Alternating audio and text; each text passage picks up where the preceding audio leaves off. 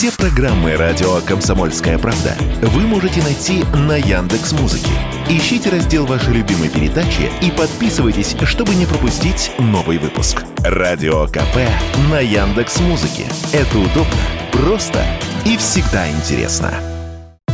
Тех пор, как блогеры стали заметными для широких масс, их рекламные доходы росли год от года, вплоть до 2022 когда тенденция впервые переломилась. По данным аналитиков компании Perfluence, их приводит коммерсант, доходы блогеров от рекламы за год снизились на 5%. Причем цифра эта усредненная, скажем, во втором квартале падение составило 50%. Впрочем, отразилось оно на кошельках далеко не всех популярных блогеров, объяснил Радио КП Евгений Вольтов, директор блогеров-миллионников, продюсер музыкальных проектов и мастер высшей школы Останкина.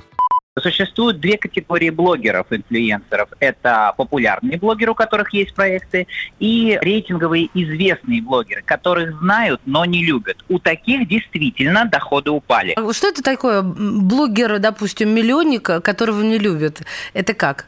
Есть такое понятие, как смешное бессмертие в продюсировании. А, явление, при котором а, блогер, инфлюенсер или просто звезда совершает э, некую выходку или говорит какую-то фразу, ну, например, как Гоген Солнцев адвокат, или как к Сергею Звереву приклеилась фраза «звезда в шоке», или к Диане Шурыгиной, прости господи, тоже приклеилось определенное клише. И вот это клише, оно становится больше, чем э, сам инфлюенсер. То есть э, инфлюенсер становится мемом.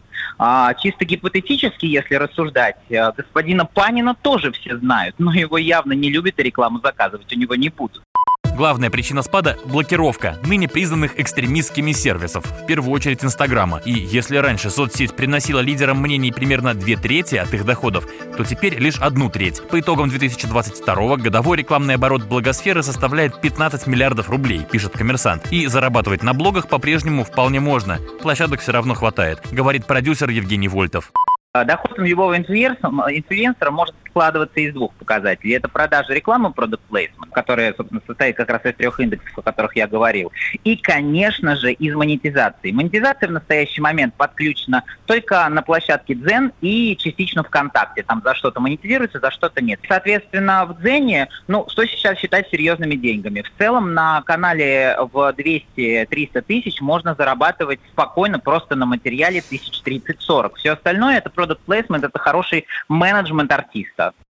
Добавим некоторые площадки, от блокировок конкурентов лишь выиграли. Так, целая половина выплат теперь приходится на Telegram. Годом ранее у них было менее 20%, и почти вдвое выросла доля ВКонтакте с 13 до 20%.